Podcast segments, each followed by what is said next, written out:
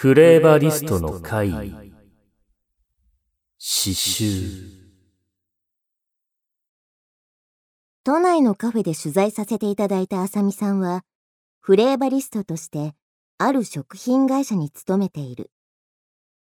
フレーバリストとは食品香料開発技術者のこと。食品をはじめ歯磨き粉などの医療部外品タバコや酒類などに含まれる香料を調合する仕事だ。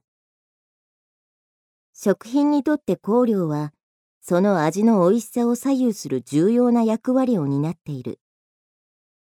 食べ物を美味しいと思わせるためには、鼻から匂いを感知する嗅覚だけでなく、口に入れた時に感じる香りも大切だという。そのため、フレーバリストは肉や魚、世界各国のスパイスや植物まで、すべての香りを分析、調合して、その食品に合った香料を作り出すのだ。香料を調合すると言っても、みんな特別鼻がいいというわけではないんです。経験とスキル、あとは食べることが好きな人が向いていますね。いろいろな料理を食べ歩くのも研究の一つですから。あさみさんはそう説明してくれたが、後輩に非常に嗅覚の鋭い女性がいたという。A 子の嗅覚は並外れていました。異常と言ってもいいぐらい。だから、誰にも言わないでくれって彼女から口止めされていたんです。うちの会社、3階に研究室があるんですけど、A 子はそこにいながら1階の受付に来た人がわかるんですよ。その人の体臭とか香水の匂いで。例えば、彼女が、今1階に営業の〇〇さんがいるよ。甘い匂いもするから差し入れ持ってきたのかなって、小声で教えてくれるとするじゃないですか。その後、本当に〇〇さんが来るんです。出張に行ってきたからって、お土産のクッキー持って、怖いくらい当ててしまうんですよ。また、こんな出来事もあった。できたばかりの研修センターに、A 子さんと一緒に行った時の話だ。二人とも、その町を訪れるのは初めてであったが、十数メートル先に銭湯があるとか、あの交差点を右に行くと葬儀屋があるなど、英子さんにはすべてわかってしまうらしい。街には様々な匂いが溢れている。その中で、銭湯と葬儀屋という組み合わせも珍しいが、銭湯は湯の匂いと石鹸の香り。葬儀屋は線香と花の香りで嗅ぎ分けたというから驚きである。A 子さんはこの特殊能力を活かせると理系の大学に進学し念願のフレーバリストの仕事に就いたそうだそんな彼女もたびたび匂いのせいで気分が悪くなることがあった。そのため入社当時からマスクを欠かさずしていたという。表情が読めないから最初はとっつきにくかったですね。マスクをずっと外さないから暗く見えるし、でも話してみると、人懐っこくて元気いっぱいな子でした。仕事はずば抜けてできましたけど、子供っぽいところがありましたね。新人の頃の A 子さんも緊張していたのだろう。入ったばかりの頃は無口であったが、慣れてくると素が出てくるようになった。場を和ますような冗談を飛ばすぐらい明るい女の子だったのだ。あさみさんはそんな彼女と会社の付き合いだけでなく休日も二人で遊びに行くほど仲が良くなっていった。その時に嗅覚の秘密を打ち明けられたんです。内緒にしてって言われてたんですけどね。A 子さんが入社してから3年が過ぎた頃、あさみさんのチームは新商品の開発のため残業が続いていたが、その日は夕方から連携部署の承認が滞り、やることもないので定時に帰宅することにした。先輩ロビーで呼び止められ、振り返ると、英子さんが腕に抱きついてきた。久しぶりにご飯食べに行きましょうよ甘えた声を出す彼女も似たような理由で早々に仕事じまいをしたらしい。ご飯と聞き、あさみさんの腹の虫がぐーとなった。そういえば、忙しさにかまけて、朝から何も食べてなかった。会社の近くで、どこか適当な店を見繕って入ろうと、英子さんと駅までの道をぶらぶらと探して歩くことにしたのだ。日暮れの時間が少しずつ早くなり、秋の心地よい風が頬をなでる。家路を急ぐ人々の往来。色づき始めた街路樹沿いのイタリアン。路地裏にあるタイ料理屋。冷やかしながら歩いていると、あ焼肉の匂いと、英子さんが突然走り出した。彼女の行く方向を見て、え確かあそこは、と、戸惑いながらもついていく。到着した先には、できたばかりの真新しいビルが建ち、テナント募集の広告が貼ってあった。そこ、民家を改装した焼肉屋だったんですけど、前の年の暮れに火事で全焼したんです。会社から少し離れてるんですが、割と社内でも話題になってたのに、なぜか彼女、火事のこと知らなかったみたいで、とても困惑していました。ビルの前で呆然と立ち尽くす A 子さんに、大丈夫？と声をかけた。A 子さんはずっと、匂いがしたのに、どうして、と、動揺したように繰り返していたという。彼女を心配したあさみさんは、ゆっくり話せそうなダイニングバーに入った。軽い食事とカクテルを飲みながら、普段の家事のことを話すと、英子さんは驚愕してうろたえていた。実は英子さん、全焼した焼肉屋の前の道をよく通っていたらしい。会社に行くには遠回りになるが、運動不足解消のため、余裕のある日はわざわざ歩いていたという。先輩に言われるまでずっとあるって思ってたのに、ちゃんと遠くからでも匂ってたの。やっぱり私の鼻、おかしくなったんだ。ここ最近、同じようなことが続けて起きて。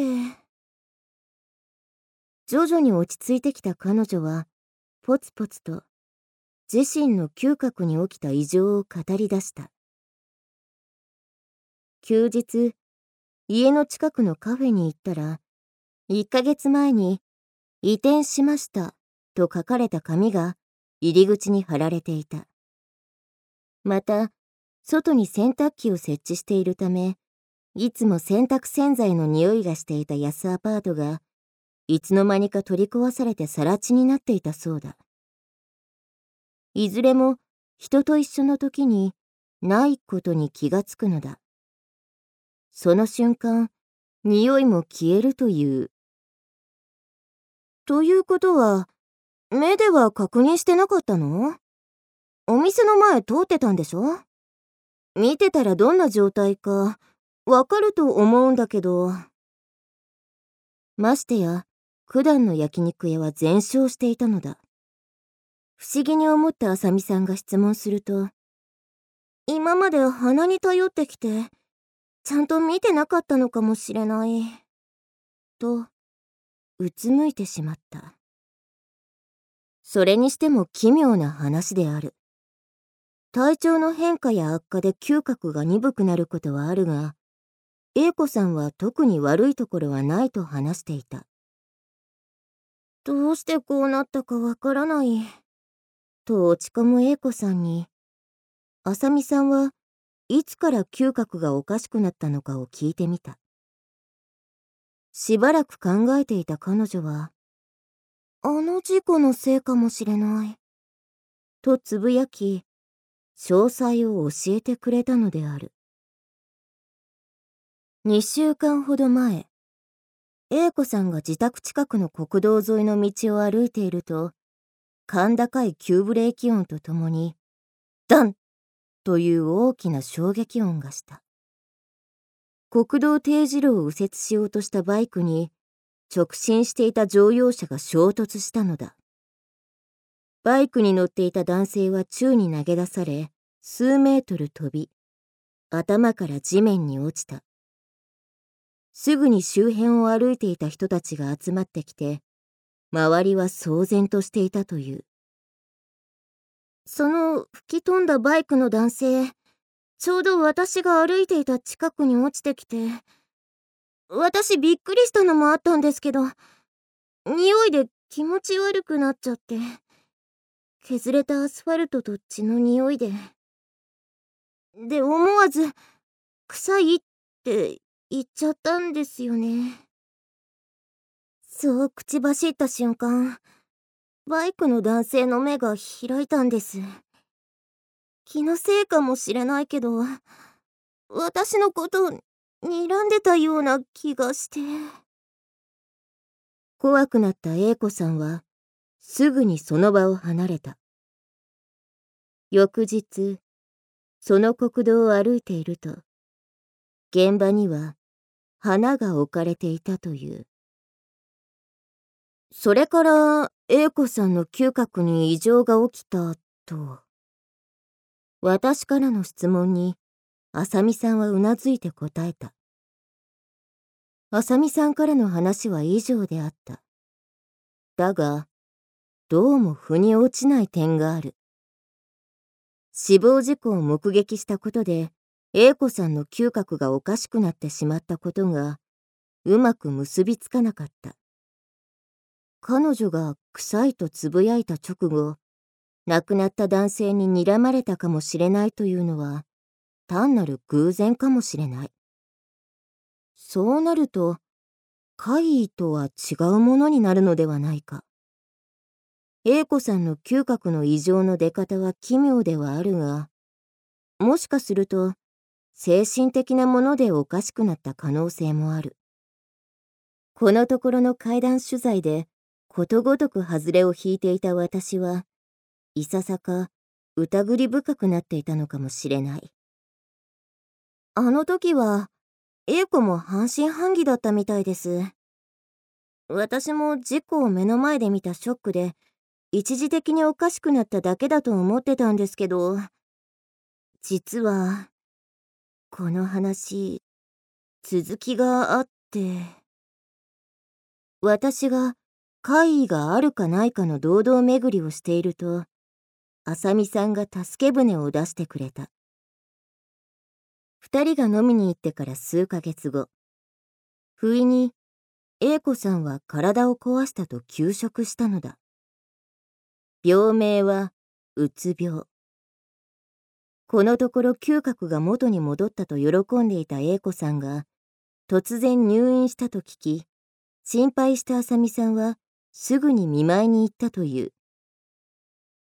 病室にいる A 子さんは、案外元気そうであったが、いつもしているマスクは二重につけていた。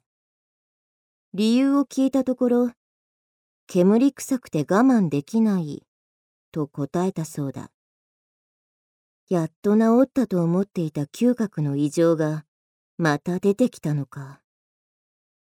やだ、違いますよ。心配顔のあさみさんを見て、英子さんは明るい声で否定した。どうしようかな。先輩には言っちゃおうかな。誰にも言わないって約束してくれます？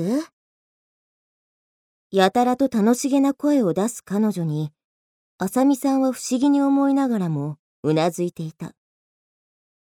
私、死んだ人を見ると嗅覚が狂っちゃうみたいなんです。ああ、正確には死ぬ間際の人かな。2回目でやっと確信しました。2回目って？先輩も知ってる人です。営業部の M 課長ですよ。この前自殺したじゃないですか。ケロリとした顔で怖いことを話す彼女に鳥肌が立った。M 課長は確かに自殺した。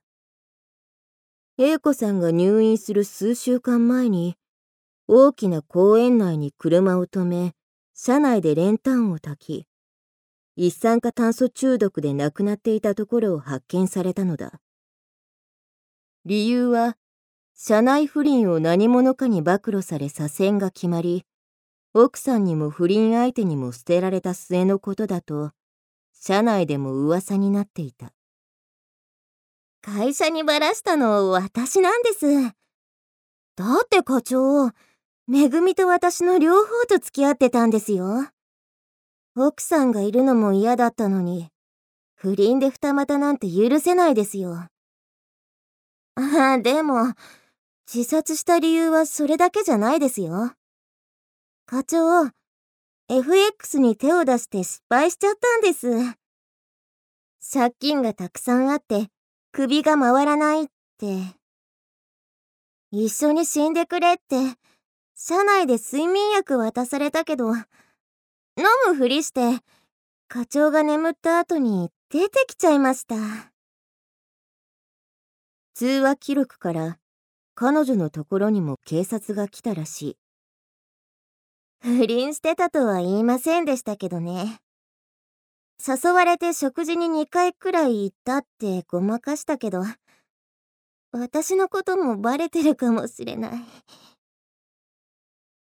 うつむいた彼女の目には涙が浮かんでいた。不倫も含めて何もかも知らなかったあさみさんは衝撃を受け、どうしてとしか言えなかったという。しばらく沈黙が続いた後、彼女から、もう帰って、と言われて我に帰った。それから彼女は会社に復帰しないまま退職してしまいました。あれから私も会いづらくて連絡も取ってないし、今どうしてるのか全く知らないんです。歪んでるけど、本当に好きだったんでしょうね。M 課長のこと。自殺に追い込むまで憎むって、愛情ってそういうことですよね。あさみさんは A 子さんが煙臭いと訴えていたのは、M 課長が練炭自殺で亡くなったことと関係があると考えている。そして、このことは私以外、誰にも話してはいないそうだ。